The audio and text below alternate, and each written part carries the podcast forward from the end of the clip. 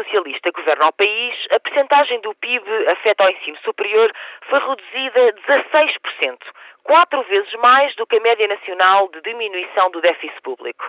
Acresce que estas instituições sofreram também um aumento das despesas, passando a pagar as contribuições de funcionários para a Caixa Geral de Apresentações.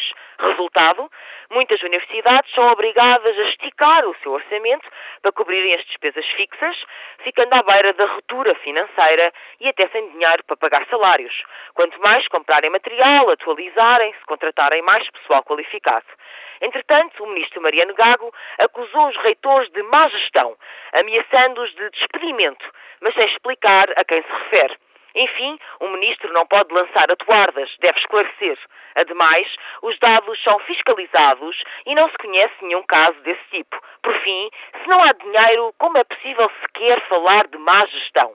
Na sequência desta infeliz intervenção do ministro, que nem o respeito conseguiu salvaguardar, demitiram-se já dois reitores. Ou seja, Mariano Gago abriu uma guerra contra a própria Universidade Portuguesa, que, com uma tal redução orçamental, vai perdendo qualidade.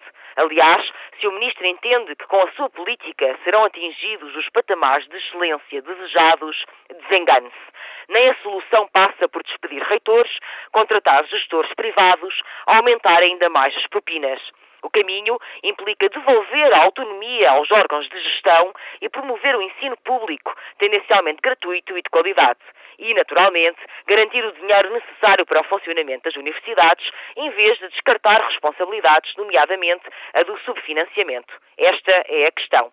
Portanto, quanto aos maus gestores, estamos conversados. Eles existem, sim, e chega de suspeições vagas. Chamam-se Mariano Gago e José Sócrates.